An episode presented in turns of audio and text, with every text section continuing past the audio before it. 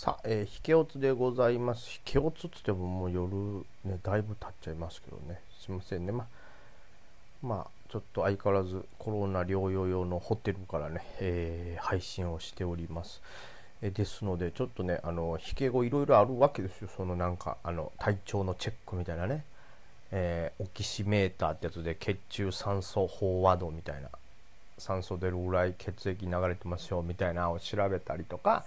何ていうんですか？心拍数調べたり血液あとは体温ですね。その辺調べて、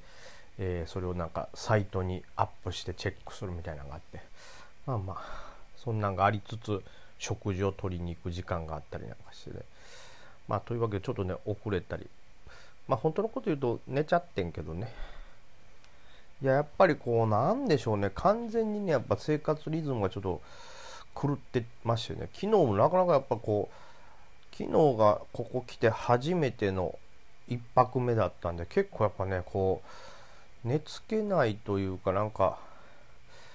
こういろいろ見てしまってこうなんか動画とかねなんかこうやっぱ環境変わると、はい、生活変わってしまってそのリズムの変化もあってなんか引け声に寝るっていうねはいそういうのもありながらなんでちょっと遅くなりましたけども、えー、改めてちょっと見ましょうか。市場の方から結構ね5番、えー、売買代金伸びて、えー、東証の方はね、えー、2兆2000億。で逆にマザーズの方は売買代金が伸びずっていうところでね2200万円。とまあどっちにしろまあ薄いのは薄いっすね。はい。まあもうだいぶ PTS というか夜間も数字出てるのであんまりお昼のはそこまでさらわなくても良いかなということで夜間を見ますけども夜間がねまずダウ先が爆上げでございます。爆上げって言ってもまあまあしっかりとした上昇。一時期、えー、26,880ポイントなんで、えー、6時から急上昇して、えー、なんぼですかこれ。400ポイント近く上がって今ちょっと落ち着いて、えー、220ポイントプラスということですかね。なんで、えー、同時にですね、まあ、日本の先物の方も伸びております。これすごいね。アメリカのダウ下がっても日本のやつあんま下がらんけど、ダウが上がったら、まあまあ、日本はしっかりその分戻すというね。これは日本の強さ出てますけど、まあちょっとね、日本もなんか北海道がなんですか、ちょっと感染者数が最高とか出てるんで、まあ注意は必要でしょうね。まあかかってる俺が言うのもなんやけど。出ました。コロナボケでございます。今コロナボケできる人も限られてるからね。貴重でございます。まあまあ軽症やから言えるわけで。はい。まあこっちの方はですねえー、まあ本当に100ポイント日経平均も上がってるということで。まあね僕もですけどこうちょっと今日は引けにかけてやっぱ米大統領選、えー、控えてるんで。うん、ちょっとポジ減らしたぞっていう方もいらっしゃると思いますけどその皆さんにとってはちょっと寂しい展開ですよね。まあでも全然こんな時間じゃ分かんないですからね、この程度、まあ、誤差っちゃ誤差でしょうから、まあ、本当に大統領選あって何か、ね、イレギュラーな事態が起これば、ね、本当に、ね、日経平均も1000、1000とまでよりなんかそれ近い上げ下げあるかもしれないですからね、まあまあ、まあ分からん時はやらんっていうのがやベストですよ。だってギャンブルじゃないですからね。それはやっぱりチャンスあると思うわけですよ。このえー、っと例えば何ですか？この前のトランプがその当選確実ってなった瞬間下がってバーって戻ったわけじゃないですか。これまあ前もって予測するっていうのはなかなか難しいんですよね。まあもちろんできてる人はいますよ。超スーパートレーダーの方々はできてるわけででその人は予想できてるからこそそれに乗れるっていうだけでどっちか分からんけどめっちゃ下がるかもしれんでめっちゃ下がった場合は多分戻るからチャンスやなとかそのかもぐらいじゃやっぱりね絶対勝負しちゃダメなわけですよ。ギャンブルじゃなくて投資を目指すわけですから。はい。まあその中でこうめちゃくちゃ先が読めてる人は思い通りに突っ込んだらいいということですね。まあその分僕はあんまりその辺がはい。やっぱ分からない。はっきり分かんないんでポジは減らしております。そしたらさこれまたポジがさ僕 MK システムとかね持ってたわけですよ。これがよりによってよ。今日さ処分したらさ何なんですかこれ。今日に限って情報修正出し案の。よりによってよ。夜間上げてるよかなりもう。ね。情報修正すっかね。決算はまたぎたくなかったから一旦外したのにまあここだ難しいねやっぱ決算っていうのは難しいでもまあこれもさっきと同じ理論で決算がどうなるかわからんから一旦外しておくっていう、まあこれでいいでしょう。コツコツが一番大事です、投資でもね。はい。で、えー、僕の方はですね、だから持ち越しは結構減りましたけども、その代わりに NPC を買い直しましたね。まあ、これはいわゆるバイデン関連と言われてるやつで、えー、自然エネルギーの、えー、種類でね、あのバイデンさんの方が、え当選した場合は NPC なんかバッと上がると予想しております。これはもうあの太陽電池ですからその再生エネルギー関連ということでバイデンさん力入れるんでまあ上がれバイデンさんが合格すれば同時にこの NPC は、はい、再生再生エネルギー関連の上に、えー、さらにこうアメリカにもこの事業をちゃんと持ってますから土壌ねこれはかなり追い風になるということでまあ決まったらこれ爆上げというか S 高とか行く可能性があるんでまあ、それを狙って買っております。でもだからといってバイデンさんが俺はもう勝つと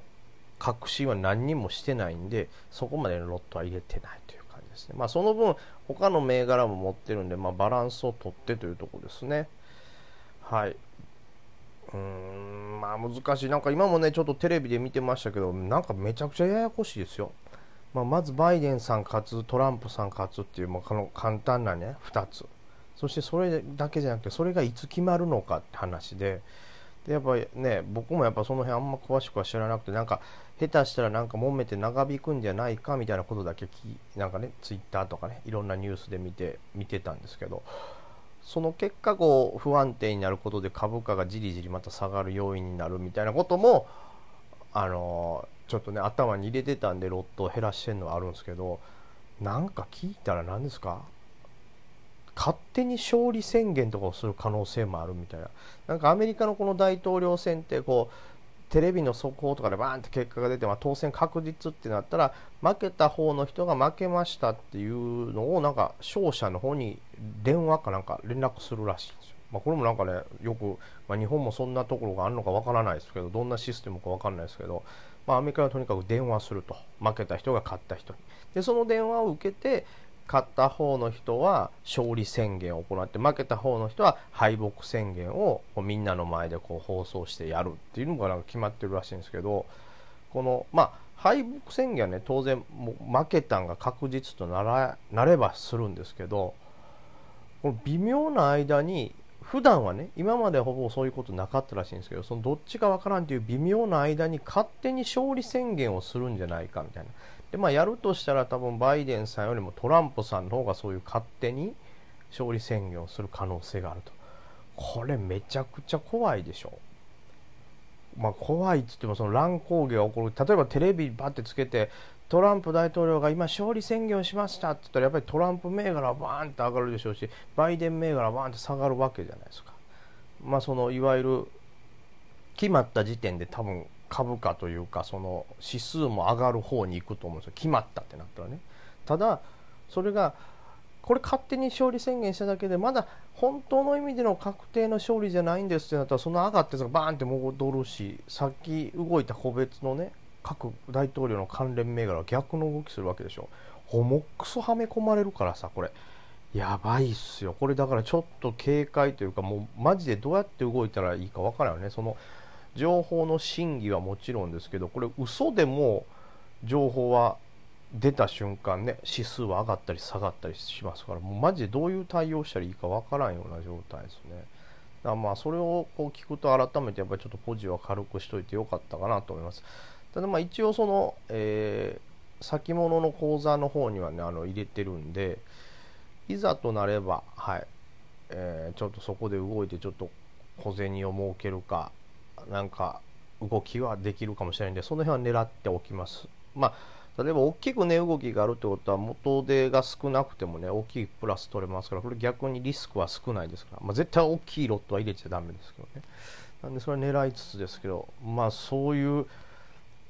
嘘じゃないですけどそのちょっとまだ確定の前に打っちゃう勝利宣言があるんじゃないかとか。でそれでもこう拮抗してたら、まあ、文句つけやすいわけですよ。どこの投票になんか不正があったんじゃないかとかここの数の数え方おかしいんじゃないかもう一回やれとか裁判にするとかそういう方法があるみたいなんで、まあ、それがそれぞれ発表された時点でまだ株価も動くと思うんで極端に言ったらね、えー、みんなやっぱりこうまあ、僕もですけど3日の夜明日の夜から始まる大統領選っていうやっぱ3日4日のあたり。で4日の朝ぐらいからこう結果が出始めるって言ってるんでそのあたりをすごい注意してあのー、ね、トレード焦点合わせてやってきた人もいると思いますし僕もある程度そういうふうに最初は踏んでましたけどそんなとこじゃ終わらない可能性があるというね。うんめちゃくちゃ注意しないかね。まず単純に明日まあ指数自体は、まあ、ほぼもあの日本のは触れないですし個別もかもうどうしようもないから明日は見てるしかないですけど作戦をそれを見て寝るしかないですけど4日の時点ではまず速報によって動く可能性がある。でその4日か5日か、まあ、その辺りになると,、えーと、勝手に勝利宣言をすることで何か変化があるかもしれない。で、えーとその当日というか3日投票分ってもう4日には結果が出るらしいんですけど事前に投票されてる分かなんかその別枠みたいなのがあってそれっていうのは後日分かってくるらしいんでまだその後日のが出た時点で動く可能性がある。でそれが出た上でさらにこうやっぱり裁判所にもう1回も異議申し立てをするとかいうことで動きがあるということでもう今後ね3、4だけじゃなくてその後の勝利宣言そしてそれが嘘だったんじゃないか、えー、そしてその裁判所に持ち込むんじゃないか。そして残ってる別枠の票が出てくる。これまだ変化がいっぱいあるんで動け。